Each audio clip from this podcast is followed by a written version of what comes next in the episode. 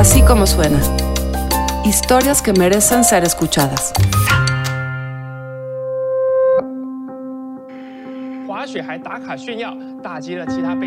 Coronavirus crisis in the U.S.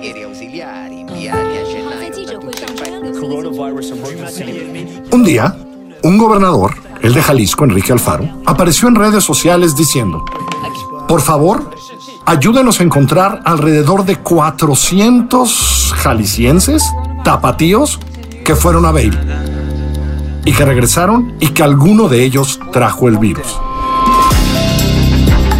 Todo era extraño. ¿Que no había un manifiesto de esos aviones? ¿Que no se sabía por unos quiénes eran los otros?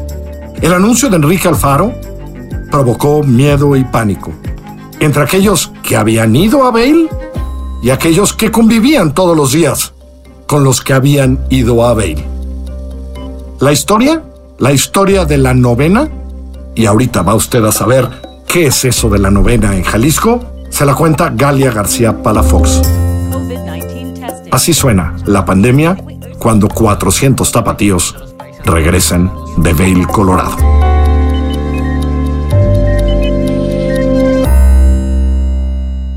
Quiero dirigirme a los jaliscienses para decirles que hoy tenemos claro que el frente potencial de contagio más importante en Jalisco tiene que ver con dos vuelos charters que se hicieron hace dos semanas a Denver, en Estados Unidos, particularmente de gente que fue a Bay, a la zona esta que es de esquí, para esquiar. Eh, es un grupo de alrededor de 400 personas que viajaron a este lugar y que ya varios de ellos eh, tienen eh, coronavirus.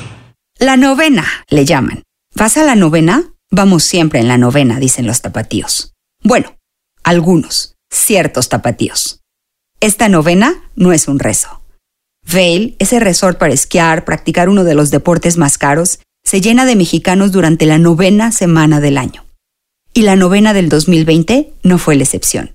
Los mexicanos, 400 jaliscienses entre ellos, fueron a Vail. Esquiaron, hicieron snowboard, pasearon por las callecitas pintorescas del pueblo de Colorado, comieron, compraron y regresaron a casa. Pero Vail, ese símbolo de estatus, se volvió una letra escarlata. Dos semanas después de la novena, en la onceava pues, el gobernador de Jalisco, Enrique Alfaro, aparecía en un video en los pasillos de Casa Jalisco, la residencia oficial del estado.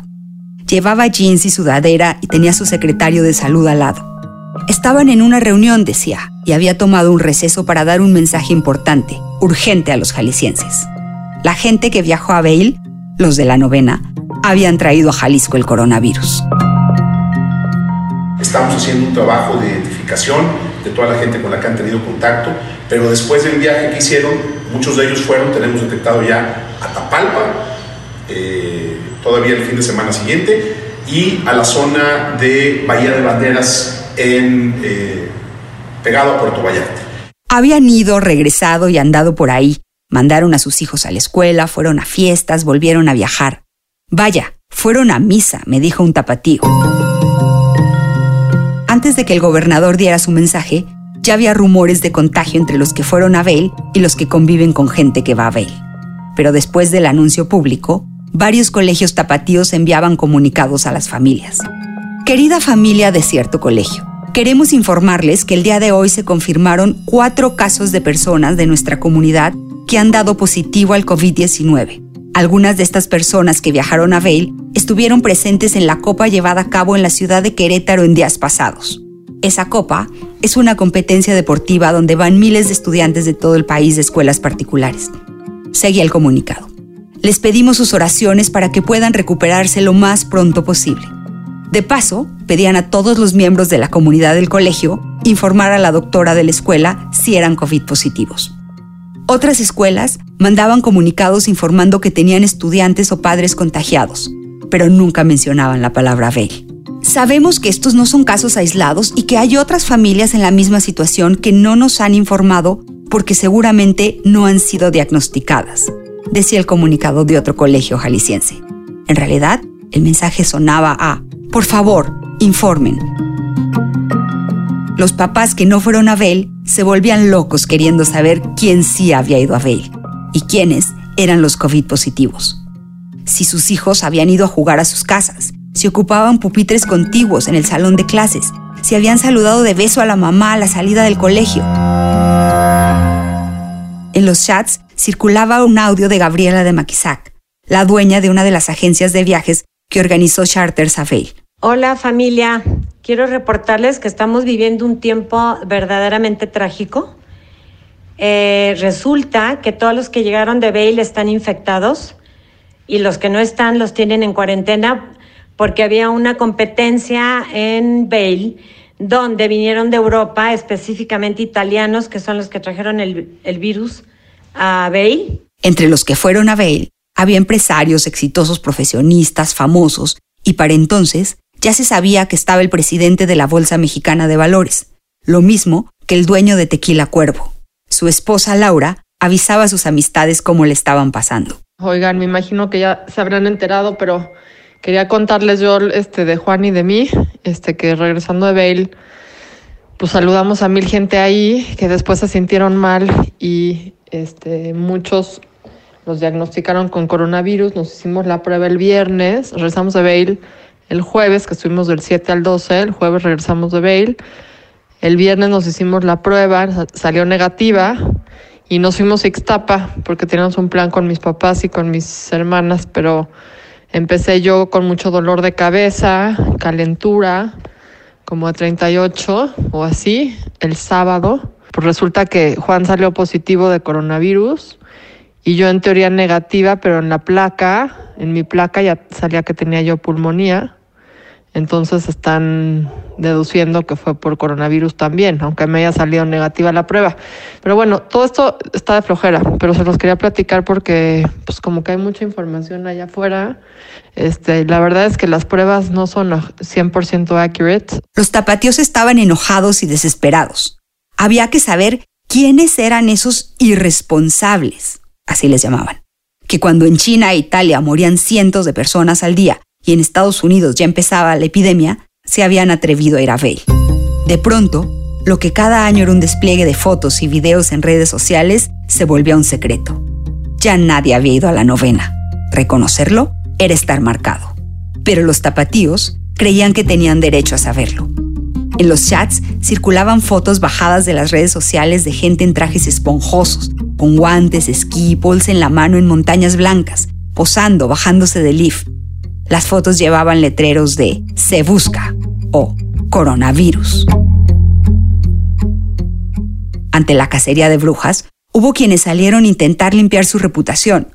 Unos hacían públicos sus exámenes de COVID negativo, otros publicaban videos. Hago este video eh, para informar a la población debido a que el día de hoy en redes sociales eh, salió la noticia que yo y otro grupo de personas habíamos ido a Bale y posiblemente estábamos infectados. Eh, efectivamente fuimos a Bale, pero fue hace más de 40 días eh, cuando se realizó ese viaje. Y en ese tiempo en Bale no había eh, reportado ningún coronavirus, ningún caso. Y en estos 40 días que ya hemos estado en el territorio mexicano, no hemos presentado ninguno, ni yo, ni mis acompañantes, síntomas o, o problemas de la posible enfermedad del coronavirus. La dueña de la agencia de viajes se quejaba de la poca atención que recibían los que mostraban síntomas del virus. Y pues hay 400 familias que, estuvieron en Bale dentro de las tres últimas semanas y bueno, ya está a nivel gobierno, a nivel salubridad, pero les voy a decir cuál es la tragedia. La tragedia es que los hospitales no están recibiendo a gente con coronavirus eh, las ambulancias no están recogiendo a las personas enfermas, como tenemos el caso de una chica que trabaja en la agencia y que está muy mal, no quiso la ambulancia recogerla. Eh, eh, ¿Por qué es esto? Porque el gobierno que tenemos no ha proveído el equipo para que estas personas que tienen que tratar con estos enfermos puedan no contagiarse. No tiene ni el equipo ni, ni los medios para poder atender. Así que atiendan bien a esto, que tienen que estar en sus casas encerrados, porque no, el gobierno no nos va a ayudar, no nos va a proteger y no nos va, no va a hacer nada por la ciudadanía de México. Si nosotros como ciudadanos no hacemos algo, pues está verdaderamente trágico esta situación de México. Y, podrían pasar este, este audio que se haga viral para que sepa cada quien cómo tiene que cuidarse, porque de parte de nuestro gobierno, de este señor López, no se va a recibir nada. Otros, sin identificarse, circulaban láminas que decían, a toda la gente que está muy preocupada por los que venimos llegando de Vail, Vail escrito en letras rojas, ¿sí saben que todos los días llegan vuelos de Europa y Estados Unidos a México con gente infectada y que no hay ninguna medida de seguridad para que entren al país? ¿Sí saben que mientras los de Vail, con rojo, estábamos allá, nadie nos habló del peligro que corríamos, del posible contagio, de las medidas de precaución que teníamos que tomar, etcétera? Nos buscan a nosotras, las 400 personas que viajamos a Vail sin conocimiento del COVID, cuando hubo un concierto masivo hace cuatro días donde asistieron más de 40.000 personas, ya sabiendo los riesgos de contagio que corrían. Era cierto, el Festival Vive Latino no se había suspendido, pero ahí no estaba identificado un foco de contagio. También era cierto que los aeropuertos seguían abiertos y los vuelos llegando, las fronteras abiertas, pero a esos, los que llegaban, contagiados o no, no los conocíamos. Era cierto que los hospitales no parecían estar preparados para atender la pandemia, pero el reclamo parecía ser que estos eran ricos. Ricos nivel dueños de casa en Vail, o al menos dinero para rentar una cabaña una semana al año. Ricos e irresponsables parecía ser el reclamo. Los de Vail se defendían en sus mensajes. Ellos no eran unos imprudentes. Otro mensaje escrito decía, ¿a esos los están buscando? ¿Los están aislando? Gracias a Dios, la mayoría de las personas que fuimos a Fail, en letras rojas, somos personas responsables que estamos tomando todas las medidas de precaución. Aquí estamos, no nos estamos escondiendo de nadie, estamos en aislamiento. El peligro no eran ellos, decían las láminas que pasaban de chat en chat. Los peligrosos no son solo los de Fail, son los que vienen de aeropuertos internacionales todos los días, los que fueron a conciertos masivos, los que siguen yendo a bodas y eventos. No se distraigan buscando una minoría de grupo. Y, con mayúsculas, cuídense de todos, busquen a todos, aíslense de todos. Pues nada, esperar. Pero bueno, les mando besos a todos y gracias por sus recaditos. La novena de este año se escribió en rojo, con la letra V, de Veil o de virus.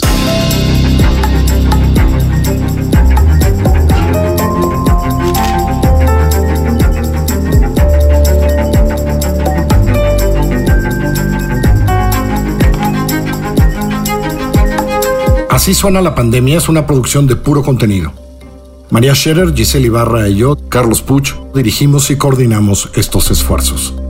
La producción, el diseño sonoro, la mezcla y la música la hacemos ahí, en nuestra casa, en la casa de nuestros aliados, BHD Studios. En la consola y la edición están Hugo Santos Quevedo y Ricardo Castañeda. Andrea Espano es la coordinadora de producción.